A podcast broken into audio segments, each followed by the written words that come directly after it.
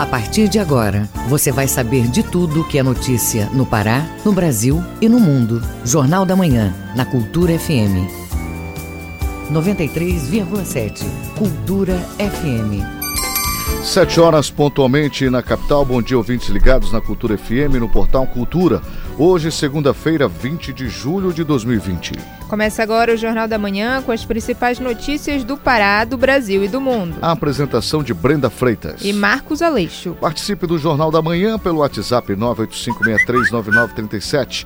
Mande mensagens de áudio e informações do trânsito, repetindo 985639937. Os destaques da edição de hoje. Votação para a escolha do projeto do Parque da Cidade começa nesta segunda. Polícia Militar do Pará apreende quase 5 toneladas de drogas no primeiro semestre de 2020. Mangal das Garças está reaberto para visitação.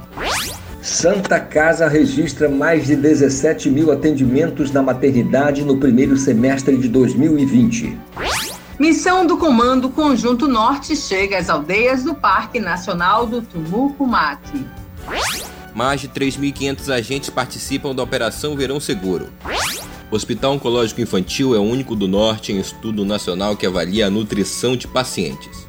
E tem também os destaques do esporte. Escola Paraense vai para quatro competições nacionais de futsal. Diretoria Azulina anunciou o sexto contratado após pandemia. E ainda nesta edição, o lutador de UFC do Marajó, Davidson Figueiredo, Deus da Guerra, é campeão do UFC em Abu Dhabi. Ministro Dias Toffoli sofre acidente doméstico neste domingo. Pará apresenta 80% de queda nas mortes de coronavírus. Essas outras notícias agora no Jornal da Manhã. 7 horas 12 minutos, 7 e 2 na capital. O Pará é notícia. O lutador de UFC, Davidson Figueiredo, natural da Ilha do Marajó, conquista título inédito em luta realizada em Abu Dhabi. Confira os detalhes com Edelson Vale. Bom dia. Um único round foi o suficiente para que o sourense Davidson Figueiredo conquistasse o cinturão dos moscas do UFC para o Brasil, no confronto contra o americano Joseph Benavidez. Daí o deus da guerra, como é conhecido Davidson no mundo da luta, levou a melhor durante os 4 minutos e 48 segundos, em Abu Dhabi na noite do último sábado, 18 de julho. Após ter prometido finalizar seu adversário no primeiro round e quebrar a invencibilidade do americano por finalização, o Marajoara foi lá e cumpriu tudo o que prometeu. Davidson Figueiredo poderia ter vencido o round por 10 a 6 se não tivesse finalizado seu oponente. Com o título, o Brasil volta a ser campeão na modalidade após ter três longos anos de espera. Transmitida de Abu Dhabi, a luta foi acompanhada no Marajó por amigos, fãs e familiares de Davidson Figueiredo, que comentaram a conquista e também comemoraram o grande título inédito para Soure e a Ilha do Marajó. De Soure, Adelson Vale, Rede Cultura de Rádio.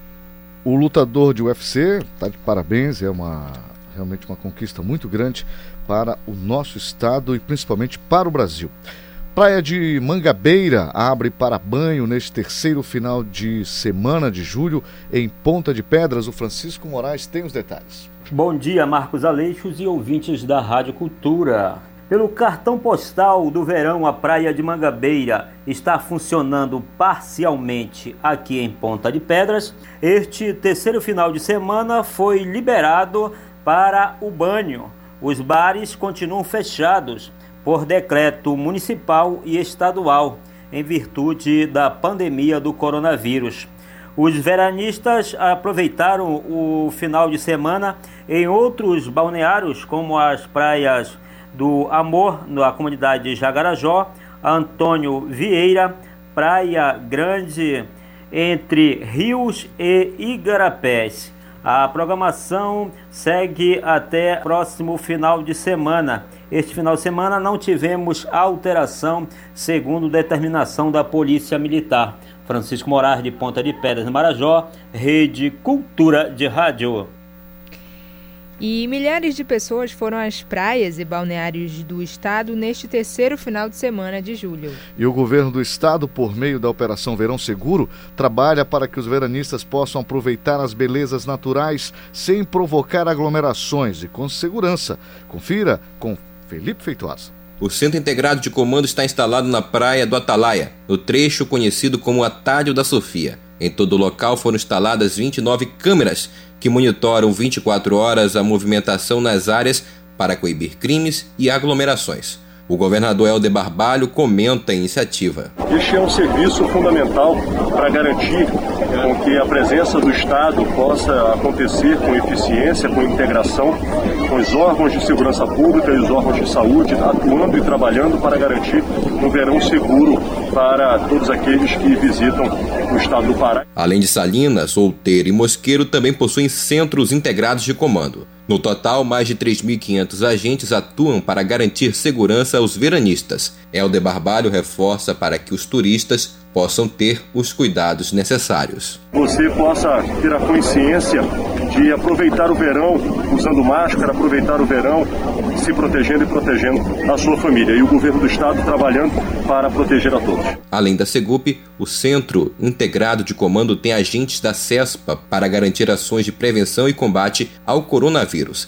A operação segue até o dia 3 de agosto. Felipe Feitosa, Rede Cultura de Rádio e 14 pessoas são presas em Salinas por descumprimento da lei seca. Confira este e outros destaques no Giro do Interior com Bruno Barbosa. Esses números são apenas da sexta e do sábado no balneário do litoral paraense. No município de Salinópolis está em vigor a lei seca. Nos mesmos dias, outros delitos foram constatados em Salinas e também Mosqueiro. 28 estabelecimentos funcionavam com alvará atrasado, 16 estabelecimentos e 19 veículos foram fiscalizados pela poluição sonora. No sábado também foram feitas 13 prisões e duas medidas de proteção foram requeridas pelos policiais da Diretoria de Atendimento a Grupos Vulneráveis. Na região do Xingu, o programa Municípios Sustentáveis leva mais de 14 quilômetros de drenagem e pavimentação em 43 ruas da cidade de Anapu. Em Porto de Mós, os trabalhos já começaram e vão contemplar 44 ruas. Próximo do lago de Tucuruí, Pacajá é outra cidade contemplada. O investimento total nessas três cidades vai ser de mais de 27 milhões de reais. No Nordeste paraense, a Policlínica Itinerante atende moradores de Santarém Novo hoje e amanhã. A equipe da Secretaria de Estado de Saúde vai estar na Unidade Básica de Saúde do município, com expediente de manhã e à tarde. O foco são os pacientes diagnosticados ou com suspeita de ter a Covid-19. Bruno Barbosa, Rede Cultura de Rádio, o município de Ananindeua, na região metropolitana de Belém, vai receber a partir de hoje a estrutura da Policlínica Itinerante do governo do estado. O atendimento segue por quatro dias, encerrando na quinta-feira com serviços de combate à Covid-19. A Policlínica Itinerante já esteve em 70 municípios do Pará e atendeu mais de 57 mil pessoas. A ação começa hoje na Nindeua, será realizada na Cidade Nova 6, na Escola Professor Antônio Godinins. O atendimento vai de 8 e meia da manhã até às 5 e meia da tarde. A população atendida terá acesso a atendimento clínico, exames para diagnóstico da Covid-19 e orientação em caso de resultado positivo, e ainda acesso a remédios para tratamento em casa. 7 horas 8 minutos, 7 e 8 na capital. Jornal da Manhã. Você é o primeiro a saber. Fechado desde 20 de março, o Mangal das Garças reabriu neste fim de semana para visitação. O tradicional espaço de lazer da capital paraense passou por algumas mudanças para evitar a disseminação do coronavírus e garantir a segurança dos frequentadores. Felipe Feitosa com as informações. Quem visitou Mangal das Garças na reabertura ao público que ocorreu neste fim de semana encontrou algumas mudanças. Agora, os visitantes devem manter o distanciamento social de um metro e meio. Pontos com álcool em gel, cartazes com orientações foram espalhados pelo local. Carolina Lemos, coordenadora do espaço, comenta as medidas e o papel do visitante para garantir a segurança sanitária. Apenas o farol de Belém, que neste primeiro momento permanecerá fechado como forma de prevenção, considerando que o acesso se dá através de elevador. Para o acesso ao parque, o visitante precisará utilizar a máscara o tempo todo, higienizar sempre as mãos e não provocar aglomerações. Estão disponíveis para visitação o Museu Amazônico da Navegação,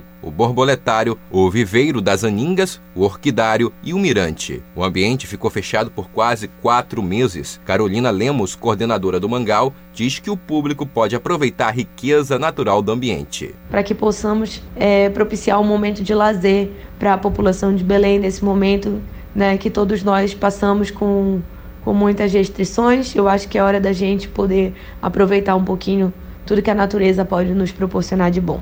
O horário de funcionamento do Mangal continua o mesmo, de 9 da manhã às 6 da tarde, de terça a domingo. É obrigatório o uso de máscaras. Felipe Feitosa, Rede Cultura de Rádio. O Pará é notícia. Muito bem, vamos às notícias do oeste do Pará com Miguel Oliveira. Bom dia, Miguel. Bom dia, Brenda. Bom dia, Leixo, ouvinte do Jornal da Manhã. Em Belém, só no final desse mês é que sairá a decisão sobre o Círio de Nazaré deste ano. Possibilidade de cancelar o Círio e substituir a forma presencial pela via online. Mas em Santarém, o Círio de Nossa Senhora da Conceição, que acontece todos os anos no final de novembro, está confirmado. A Arquidiocese já divulgou o calendário de eventos da Romaria. No próximo domingo, no Elevado da Matriz, haverá a apresentação do cartaz do Círio da Conceição e a celebração de envio das imagens peregrinas. São imagens que visitam as casas de fiéis, algumas pessoas que não podem comparecer ao Círio. Brenda Leixo, uma pesquisa desenvolvida pela Universidade Federal do Oeste do Pará, UFOPA, vem investigando desde 2009 a eficácia do uso de plantas amazônicas no tratamento de picada de serpente. Uma dessas plantas, o cipó de tracauá, segundo a pesquisa da UFOPA, é muito utilizada pela população para tratar os efeitos de picada de serpentes peçonhentas, principalmente picadas de jararaca, serpente responsável por mais de 95% dos acidentes na área do município de Santarém. O projeto envolve diversos pesquisadores que fizeram um levantamento etnobotânico nas comunidades de Cucurunã, São Pedro e Alter do Chão. Neste final de semana, aqui em Santarém, agentes de trânsito deram orientação aos condutores de veículos, motociclistas, pedestres e ciclistas sobre cuidados com a saúde com relação à Covid-19, orientando quanto à obrigatoriedade do uso de máscara de proteção. Também houve distribuição de máscara né, para aqueles motoristas e acompanhantes que não estavam fazendo uso do equipamento de proteção individual. Agora vamos aos números da Covid-19. Apesar das mortes terem diminuído em julho em comparação ao mesmo período de junho, neste final de semana, Santarém infelizmente chegou a 305 óbitos por Covid-19, uma taxa de 100 vítimas para cada 100 mil habitantes. Isto significa que de cada mil moradores de Santarém, um morreu por causa da doença causada pelo novo coronavírus. Juruti continua sendo o segundo município em número de mortes, seguido por Itaituba. Jacarecanga é o município com o maior número de infectados pelo novo coronavírus em relação ao total da população. De Santarém, Miguel Oliveira, Rede Cultura de Rádio. 7 horas 13 minutos, 7 e 13 na capital. O trânsito na cidade. Vamos agora saber como está o trânsito na cidade de Belém com Marcelo Alencar. Bom dia, Marcelo. Bom dia, Brenda Freitas e Marcos Aleixo e ouvintes do Jornal da Manhã. A gente começa falando da movimentação do trânsito na Augusto Montenegro, que segue tranquila no sentido do entroncamento para o distrito de Coraci. No sentido de Icoraci para o entroncamento, a movimentação de veículo já é intensa nas primeiras horas da manhã desta segunda-feira. Avenida Almirante Barroso, no sentido São Brás, em entroncamento, o trânsito flui normal. Já no sentido do entroncamento para São Brás, apresenta realmente já lentidão em alguns trechos da Almirante Barroso, principalmente na esquina da Avenida Júlio César. O motorista precisa redobrar a sua atenção e manter todos os cuidados com o veículo. Visconde Souza Franco, próximo da Boa Ventura da Silva, tranquilo, normal, sem nenhum tipo de complicação. João Paulo II, próximo da Perimetral, a gente começa falando sobre a Perimetral, a movimentação do trânsito é tranquila. Já na João Paulo II, no sentido é, Belém-Ananindeua, a movimentação é, flui também sem nenhum tipo de complicação. Já é, na João Paulo II, no sentido Ananindeua é, para Belém, já apresenta congestionamento, principalmente ali na esquina da Avenida Perimetral. Lembrando também que existe ali é, uma poça é, d'água, em virtude da, da, forte chuva que caiu durante a madrugada, formou ali uma, um pequeno alagamento ali na João Paulo II, próximo ali da ali de preservação do Parque do Untinga, é importante que o motorista redobre toda a sua atenção. Falando também sobre o trânsito e a Operação Verão 2020, o Detran registrou mais de 1.300 autuações em todo o Pará, sendo mais de 20, sendo, sendo mais de 200 registros por excesso de velocidade até o início da noite deste domingo. Os dados fazem parte do balanço parcial do terceiro final de semana da Operação Verão 2020. A movimentação de veículos foi maior em relação aos finais de semana anteriores nas rodovias estaduais e acesso aos principais balneários do interior do estado. Na Operação Lei Seca, 59 condutores foram autuados por dirigir sob a influência de álcool e 20 prisões foram feitas por alcoolemia. Marcelo Alencar, diretor da redação, segue com vocês, Marcos Aleixo e Brenda Freitas. Ok, obrigado Marcelo. Só corrigindo aqui as informações que vieram de Santarém, em que foi dito 300 mortes no final de semana. São 300 mortes desde o período de pandemia ali na região e principalmente na cidade de Santarém. 7 horas 15 minutos, 7 15 na capital. Ouça a seguir no Jornal da Manhã. Pará apresenta 80% de queda nas mortes de coronavírus. Não toque no seu rádio, a gente volta já. Estamos apresentando Jornal da Manhã. Participe da votação para o troféu Meio de Campo e escolha os destaques do Parazão 2020. Acesse portalcultura.com.br e vote para eleger os melhores da temporada. Troféu Meio de Campo. Apoio Governo do Pará. Por todo o Pará. Alubar. Equatorial Energia. Sebrae. Bougainville. VGA. Café Líder. Reina Farma. Examais. Aspeb e Amazon Power. Realização Cultura Rede de Comunicação. A mais tribal de todas as festas. Balanço do Rock. Quarta, oito da noite.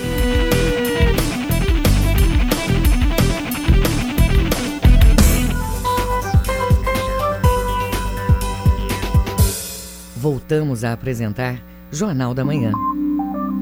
Previsão do tempo. Segundo o Instituto Nacional de Pesquisas Espaciais, o INPE, segunda-feira de céu claro e predomínio de sol na região do Baixo Amazonas e Calha Norte. Há pouca possibilidade de chuva, mínima de 25, máxima de 33 graus em Prainha. No Marajó e Ilhas, sol entre nuvens aumentando com o decorrer do período. Pode chover forte com trovoadas em pontos isolados da região a qualquer hora do dia mínima de 26 e máxima de 35 graus em São Sebastião da Boa Vista.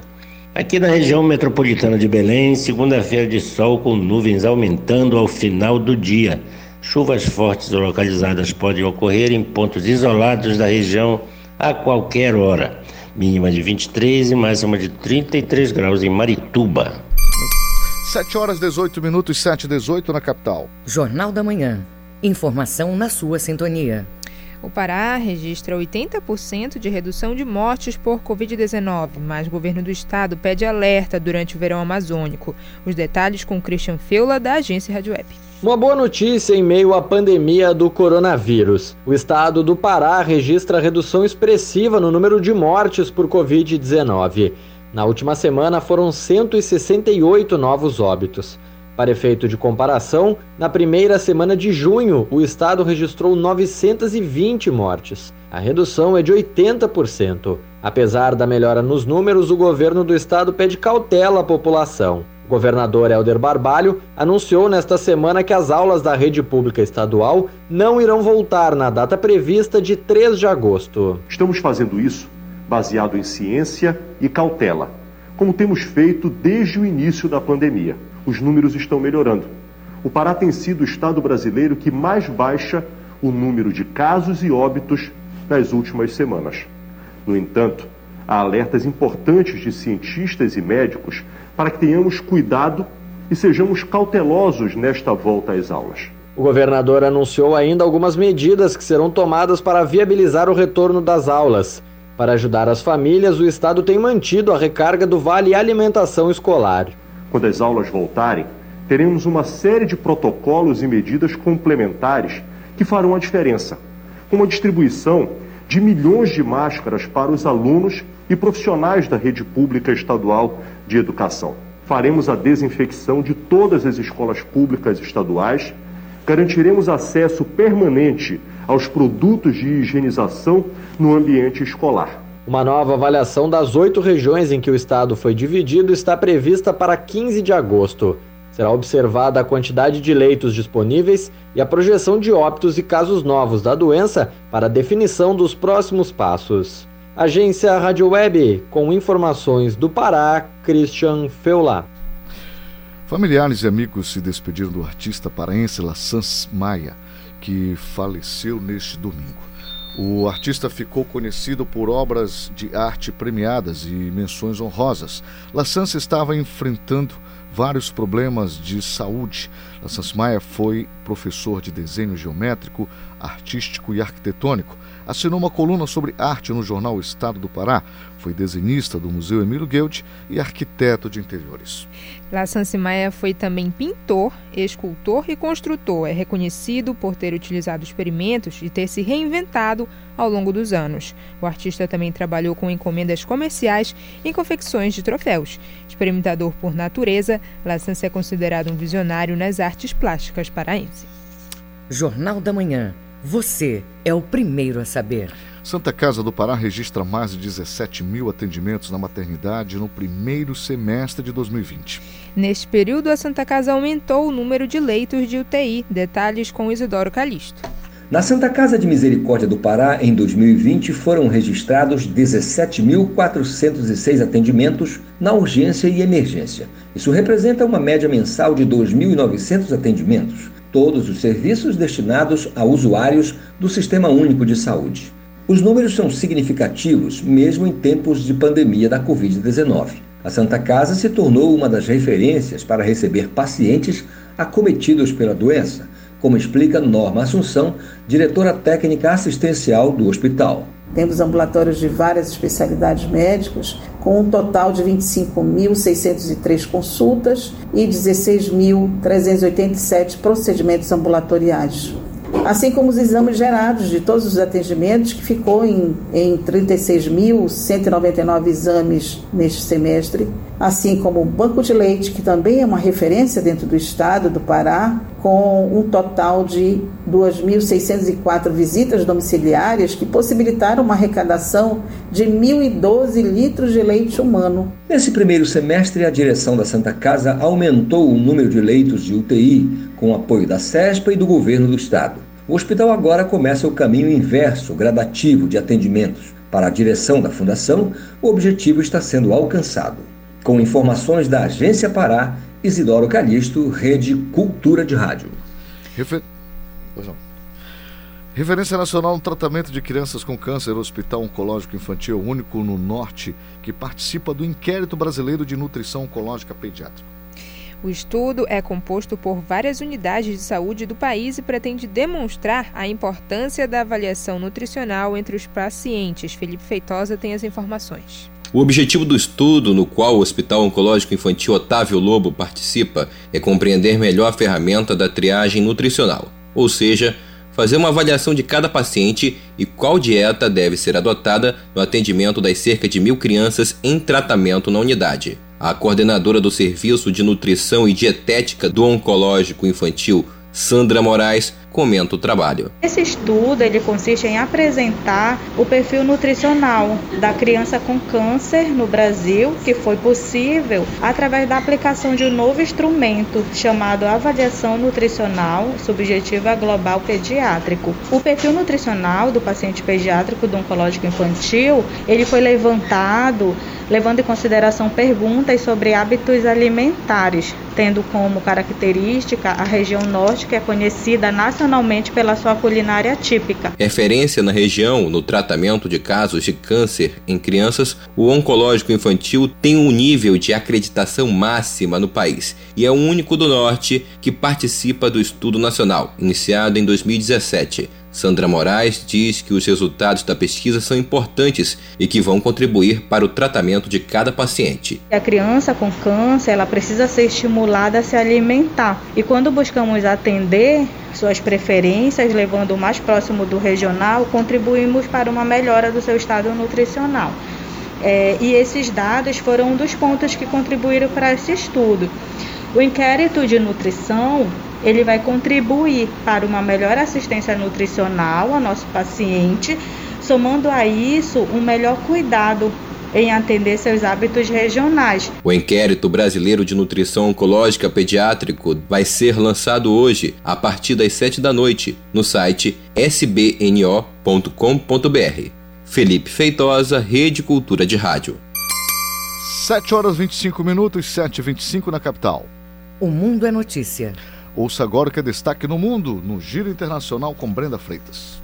Uma equipe de pesquisadores da Alemanha prepara um experimento para testar o poder de infecção do novo coronavírus em grandes eventos. Os cientistas vão promover um show de música pop e estão recrutando 4 mil participantes saudáveis para contribuir. O objetivo do teste, orçado em um milhão de euros e financiado principalmente pelos estados da Saxônia e Saxônia-Anhalt, é elaborar um modelo matemático para ser utilizado para evitar surtos decorrentes de grandes eventos após a flexibilização do isolamento imposto pela pandemia da Covid-19. O experimento deve identificar possíveis parâmetros para artistas e atletas voltarem a se apresentar e jogar após 30 de setembro, data limite que proíbe a realização de grandes eventos estipulada pelo governo alemão. O experimento será realizado dia 22 de agosto. As informações são da agência Deutsche Welle.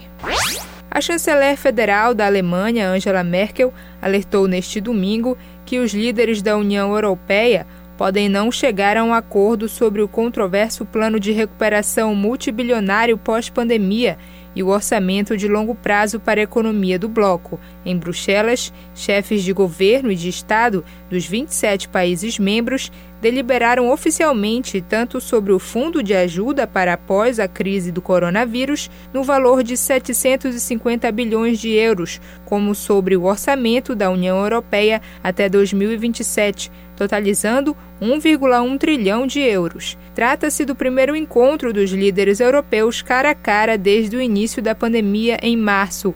Após dois dias de negociações sem consenso, ainda permanecem impasses entre os governantes sobre quais condições devem ser atribuídas ao pagamento dos subsídios do Fundo de Recuperação, destinado a ajudar os países europeus a reparar os danos causados pela crise da Covid-19.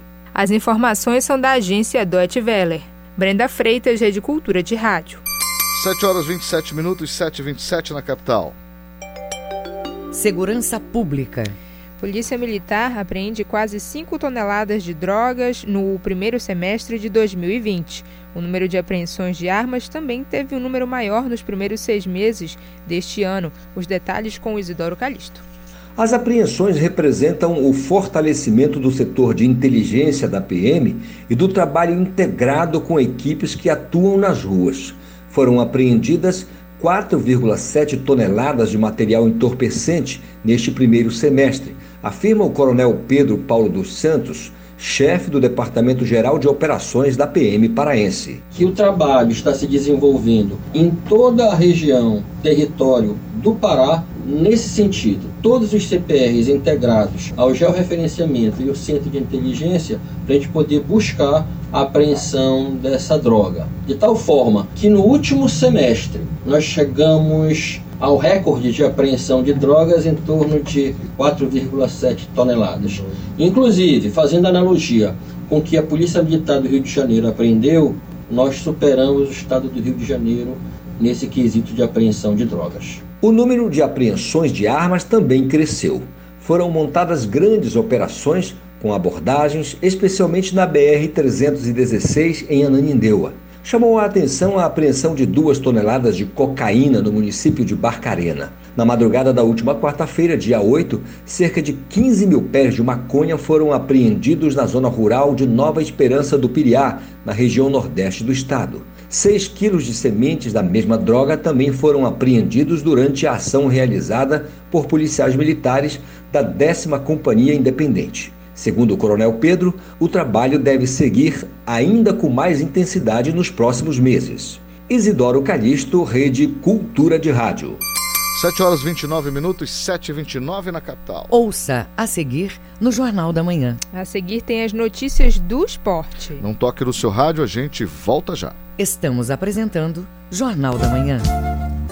ZYD 233, 93,7 MHz. Rádio Cultura FM, uma emissora da Rede Cultura de Comunicação. Fundação Paraense de Rádio Difusão, Rua dos Pariquis, 3318. Base operacional, Avenida Almirante Barroso, 735, Belém, Pará, Amazônia, Brasil. Voltamos a apresentar Jornal da Manhã. Tábuas de marés. Em Salinas, Marudá e Algodoal, a maré está vazando e atinge seu ponto mais baixo às 8 e meia da manhã. A maré alta acontece às 20 para as 4 da tarde. Na ilha de Mosqueiro, maré enchendo e pré-amar prevista às 10 e 10 da manhã, com maré baixa às 10 para as 6 da tarde. No Porto de Belém, a maré está enchendo e atinge seu ponto mais alto às 11 horas da manhã. A maré baixa vai acontecer às 10 para as 7 da noite. Porto de Vila do Conde, Barcarena, maré enchendo e pré-amar prevista às 11h15 da manhã. A maré baixa vai acontecer às 15 para as 7 da noite. No Trapiche de Breves, maré vazando, com baixa-mar prevista às 5 para 1 da tarde e pré-amar às 6h20 da noite. 7 horas 31 minutos, 7 e 31 na capital. Esporte. Tudo sobre esporte neste final de semana com Alexandre Santos. Vamos ouvir. E nós começamos com o amadorismo. Escola Paraense vai para quatro competições nacionais de futsal. Manuel dos Santos Alves. A Escola Madre Celeste é quem vai disputar o maior número de competições nacionais de futsal este ano, entre os que vão representar o Pará em competições nacionais de futebol de salão. A SMAC vai para a Taça Brasil em quatro categorias: o feminino sub-15, feminino sub-20 e feminino adulto, e ainda o sub-17 masculino. O que falta agora é a Confederação Brasileira de Futsal definir as datas dessas competições, o que deve acontecer quando sair o novo calendário que está sendo elaborado. E falta também definir o local dessas competições, uma vez que dessas quatro só duas estão com sede definidas. Uma é a Taça Brasil Sub-17 masculino, que vai ser em Recife, no estado de Pernambuco, e a outra é a Taça Brasil Adulto Feminino, que vai ser em Brasília, no Distrito Federal. Falta saber onde serão a Taça Brasil Sub-15 e a Taça Brasil Sub-20, os dois no feminino. Manuel Alves, para a Rede Cultura de Rádio. Zagueiro Gilberto Alemão, 30 anos, natural de Santa Catarina, ex-quinto de Piracicaba, São Paulo, foi anunciado no sábado como o sexto reforço do Remo para o restante do Parazão, Série C e Copa Verde. No Baianão, os atletas voltarão aos treinos agora de manhã, nos preparativos para a reestreia no Campeonato Paraense, dia 2 de agosto, diante do Águia de Marabá, às quatro da tarde no Bainão. Jogo de portões fechados. A diretoria deve anunciar promoção esta semana com venda de ingressos virtuais, uma maneira do torcedor ajudar o clube. O meio-campista Charles, 25 anos, natural do Rio de Janeiro, garante estar em condições para continuar trabalhando visando a sua titularidade. Eu sempre procurei fazer o meu melhor para que pudesse estar à disposição do treinador alguns fatores que vão dizer se você vai ser titular ou não. E eu estou sempre buscando meu espaço e vou todos os dias aqui em busca desse espaço para que eu possa estar sempre jogando, que é o meu objetivo. O fato do clube ter nove jogadores como volante não mete medo ao atleta. Para você estar tá conseguindo se empregar e vir aqui para o clube do Remo hoje, você tem que estar tá num nível muito alto de desempenho. Então, com 9, com 8, com 7, você tem que você tem que se esforçar diariamente em busca do seu espaço. E eu acho que isso daí não é um número alto de, de jogadores, porque no futebol moderno, como a gente sabe, hoje não são volantes, sim são médios, que jogam em várias funções ali dentro do meio de campo. E eu creio que é um dos setores mais importantes do, do futebol hoje, por isso essa concorrência. E eu creio que é, é, o Remo só tem a ganhar com isso. Na Cruzul, depois da folga de ontem, todos voltarão aos treinos agora de manhã para os próximos jogos. O goleiro Adailton Prata da Casa, em que pese ser natural do Maranhão, tem 20 anos, 1,80m, reconhece as dificuldades que tem no começo da carreira. Quando a gente sobe, né, a dificuldade mesmo é se adaptar aos treinamentos, que é totalmente diferente, a rotina, né, é mais profissionalismo, responsabilidade também.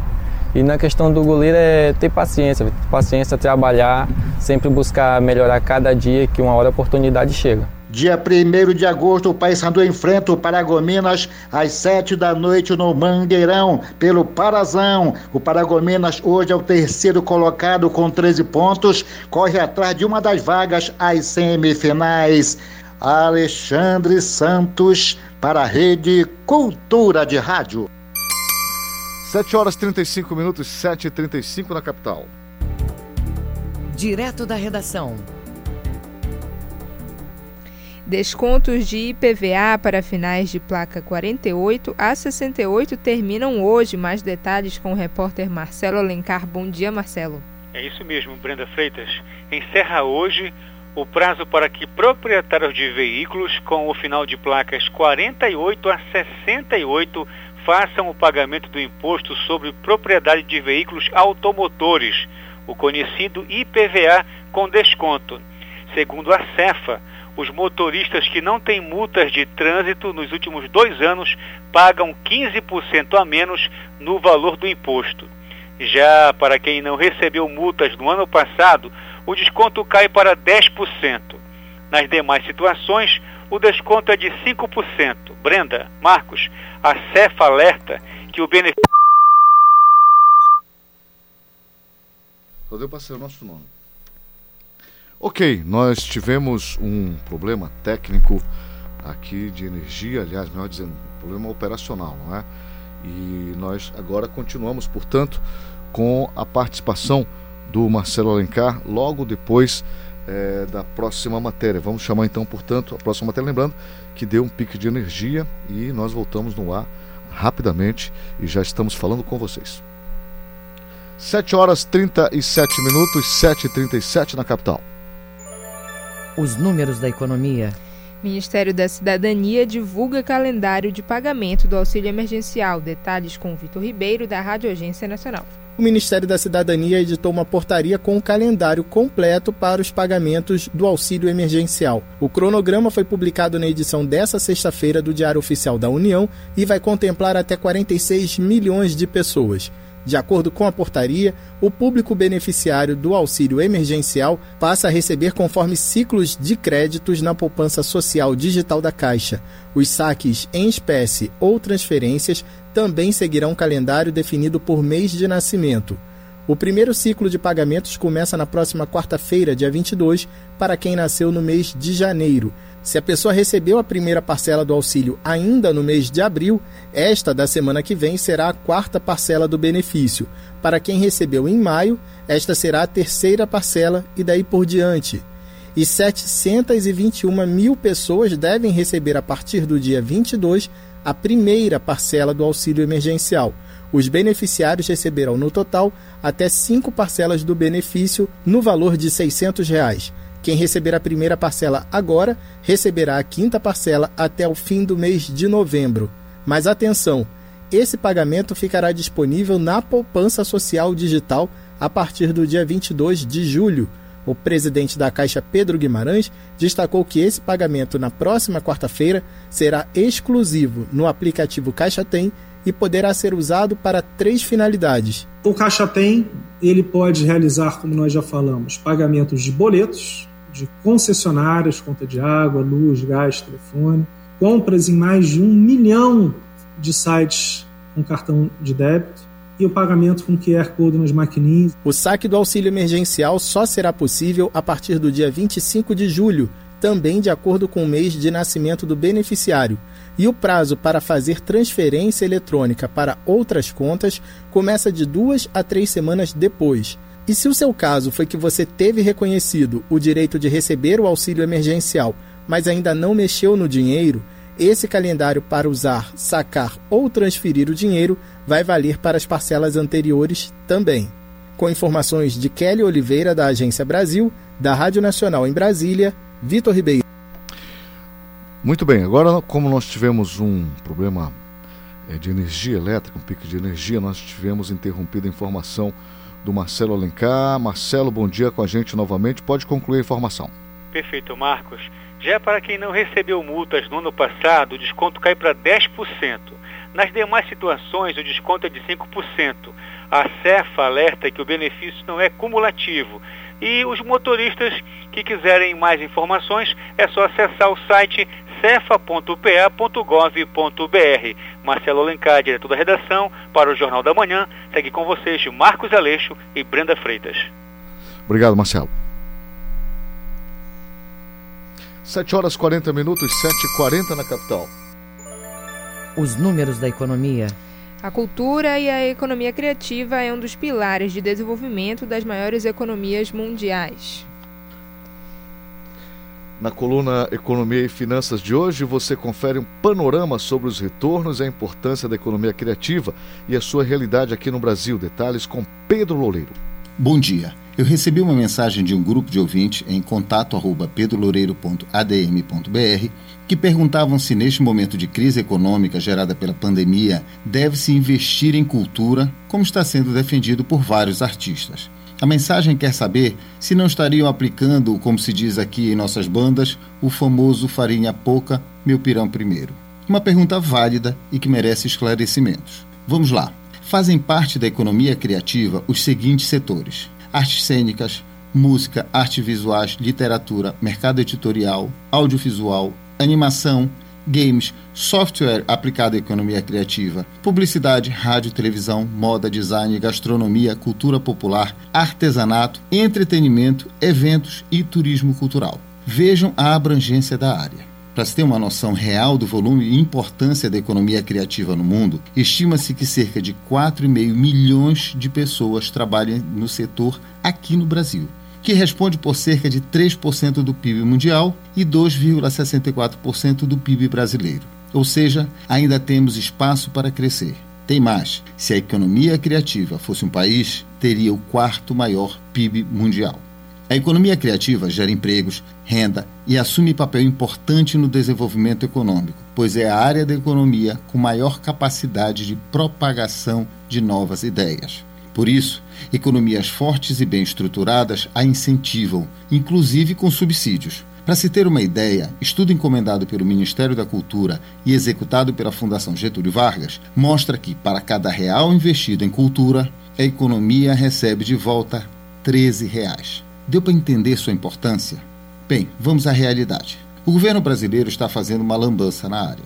Primeiro, rebaixando o status da cultura de ministério para secretaria especial. Depois, com os ataques do presidente aos artistas. Por último, só para falar dos principais problemas, um festival de troca-troca de secretários da cultura. Já teve de tudo. Alvin, aquele acusado de fazer discurso nazista, Regina Duarte, que nada fez, agora o ator Mário Frias, com discurso preconceituoso e aparentemente sem projetos. É o quinto secretário em 18 meses de governo. Neste período, Bolsonaro retirou mais de 80 servidores do órgão e levou para outras áreas. Bem, assim como está ocorrendo na área ambiental, ao atacar a economia criativa, da qual faz parte a cultura e os artistas, Bolsonaro atira na economia nacional, como se não bastassem os terríveis erros do ministro Paulo Guedes. Depois, ninguém pode se dizer surpreso. Para não esquecer, para cada real investido em cultura, são gerados 13 reais na economia. Resumindo, investir na economia criativa, o que inclui a cultura, fortalece a economia nacional, a identidade nacional e projeta uma imagem positiva do Brasil no mundo, coisa que estamos precisando e muito. Eu sou Pedro Loureiro, educador financeiro e professor de administração e de gestão pública para o Jornal da Manhã. Agora acompanhe os indicadores econômicos desta segunda-feira com Cláudio Lobato. O Ibovespa, principal índice da Bolsa Brasileira, teve sua terceira semana de alta ao encerrar o pregão desta sexta-feira com valorização de 2,32% aos 102.888 pontos. É a melhor marca do índice desde o dia 4 de março. Com o avanço de hoje, a bolsa termina a semana com alta acumulada de 2,86%, ainda que as perdas no ano sejam de 11,03%. O mercado está atento aos dados dos Estados Unidos e ao noticiário sobre a reforma tributária, em meio a incertezas sobre a economia global e tensões geopolíticas entre a Rússia e as potências ocidentais da OTAN. Ainda tem a taxa de desemprego medida pelo IBGE, que ficou em 13,1% na última semana de junho. O dólar comercial fechou a sessão vendido a R$ 5,38 com alta de 1,02%. A moeda norte-americana terminou a semana com alta de 1,1% e acumula avanço de 34,13% só em 2020. O euro fechou em alta de 1,45% a R$ 6,15 na venda. O grama do ouro hoje custa R$ 313,83 e o rendimento da caderneta de poupança com aniversário nesta segunda-feira é de 0,5%. Cláudio Lobato, Rede Cultura de Rádio. 7 horas 45 minutos, 7h45 na capital. Ouça a seguir no Jornal da Manhã. Ministro Dias Toffoli sofre acidente doméstico neste domingo. Não toque no seu rádio, a gente volta já. Estamos apresentando Jornal da Manhã.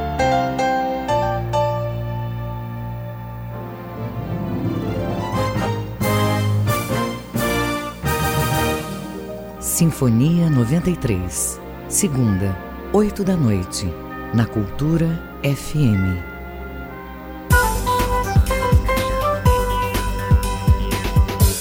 Voltamos a apresentar Jornal da Manhã.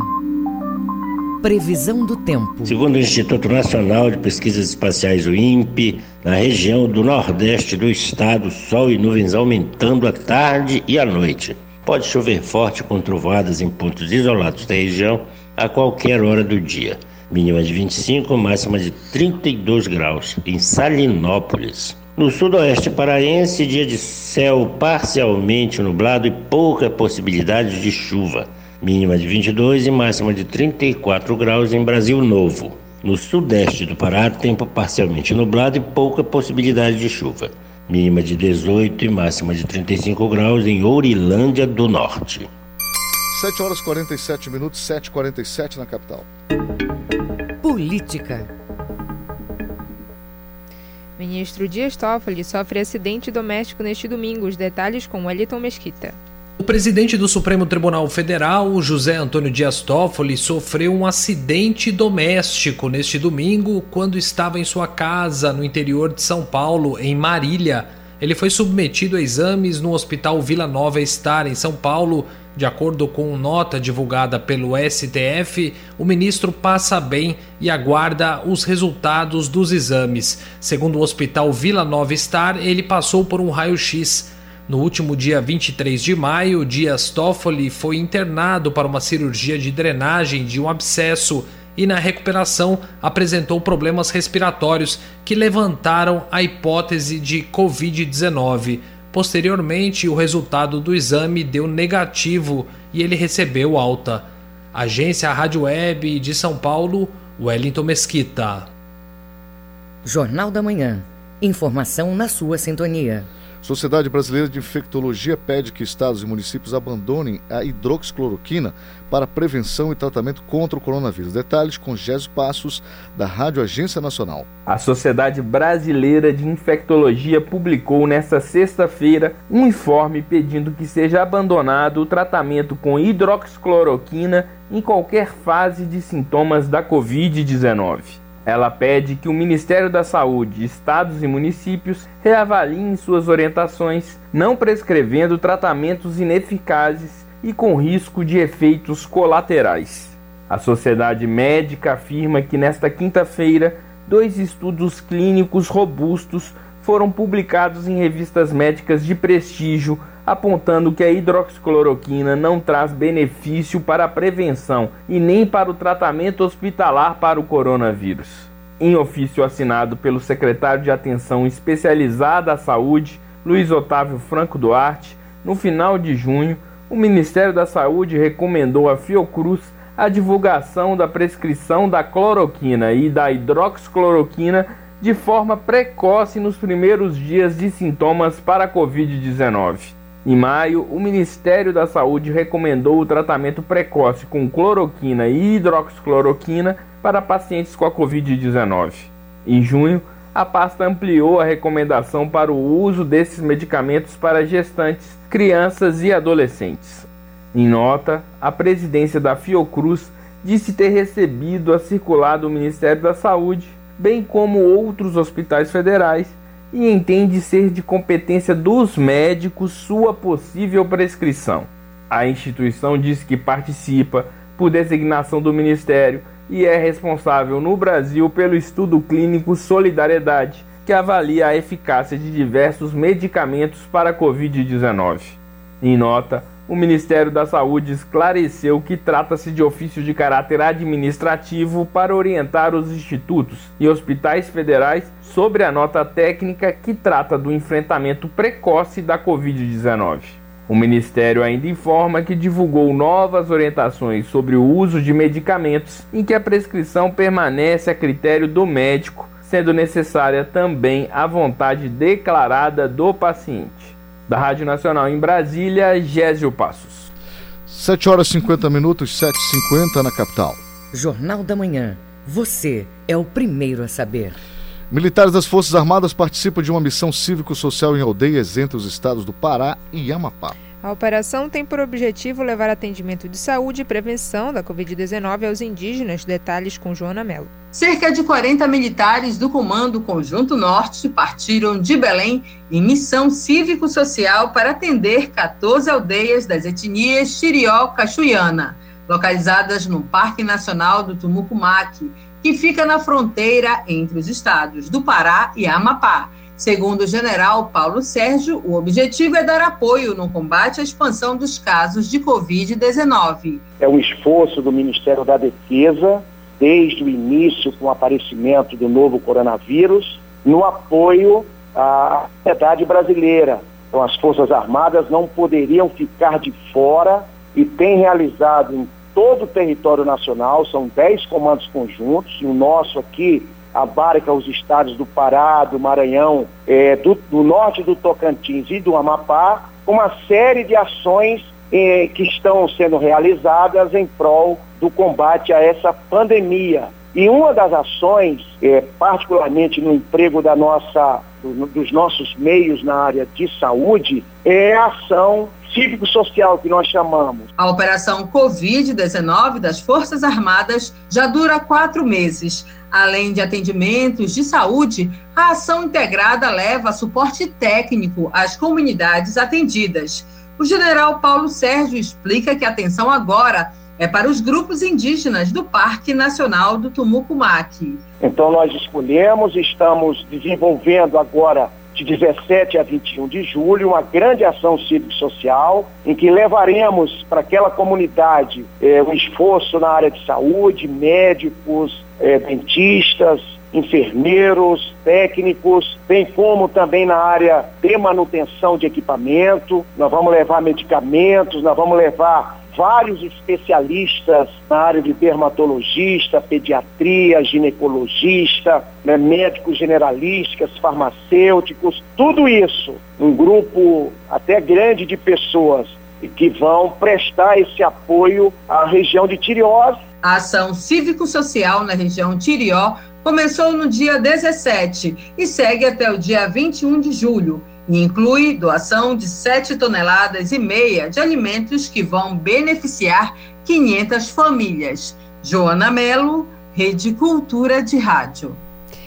Duas propostas chegam à fase final de escolha do projeto que será o novo parque da cidade. A votação começa hoje e o público vai poder escolher o projeto que será feito na área onde funciona o Hoje Aeroclube em Belém. Confira os detalhes com Felipe Feitosa. No total, mais de 80 projetos foram apresentados. Desses, 23 passaram em avaliação de júri técnico, que decidiu apresentar duas ideias finalistas. A vencedora vai ser escolhida em votação popular. As propostas vencedoras foram a 1787 dos arquitetos Nicolas André, Paula Lemos e Luiz Rossi, e a 1808 de Carlos Eduardo Miller, Marcos Bresser e equipe. A secretária de Cultura do Estado, Úrsula Vidal, comenta o que foi apresentado. Os dois equipamentos trazem mirantes, respeitando, obviamente, o gabarito daquele espaço da cidade que tem interesse aeroportuário, respeitando também os projetos, aquela pista que já é um imenso bulevar consolidado dentro do nosso parque, que é a pista do Aeroclube, trazendo também é, memoriais em homenagem à história da aviação. Estão uh, muito bonitos os projetos, inclusive do ponto de vista paisagístico. O Parque da Cidade compreende a área onde hoje está instalado o aeroporto Brigadeiro Protásio, o popular Aeroclube. O espaço tem um tamanho de 120 campos de futebol e está na interseção dos bairros do Marco, Souza, Pedreira e Marambaia. As operações aeroviárias que ocorrem hoje no espaço vão ser transferidas para uma área oferecida pelo governo do estado, junto à Secretaria Nacional de Aviação Civil. A secretária Úrsula Vidal espera que a população se engaje na escolha da ideia que vai ser executada. Nós temos uma grande expectativa de que a população responda a esse chamado, a esse convite carinhoso que o governo do estado faz para que nossa gente sonhe junto conosco o Parque da Cidade. No primeiro momento de consulta popular, nós tivemos uma participação muito expressiva de mais de 3 mil pessoas, apontando quais os equipamentos desejáveis nesse projeto conceito.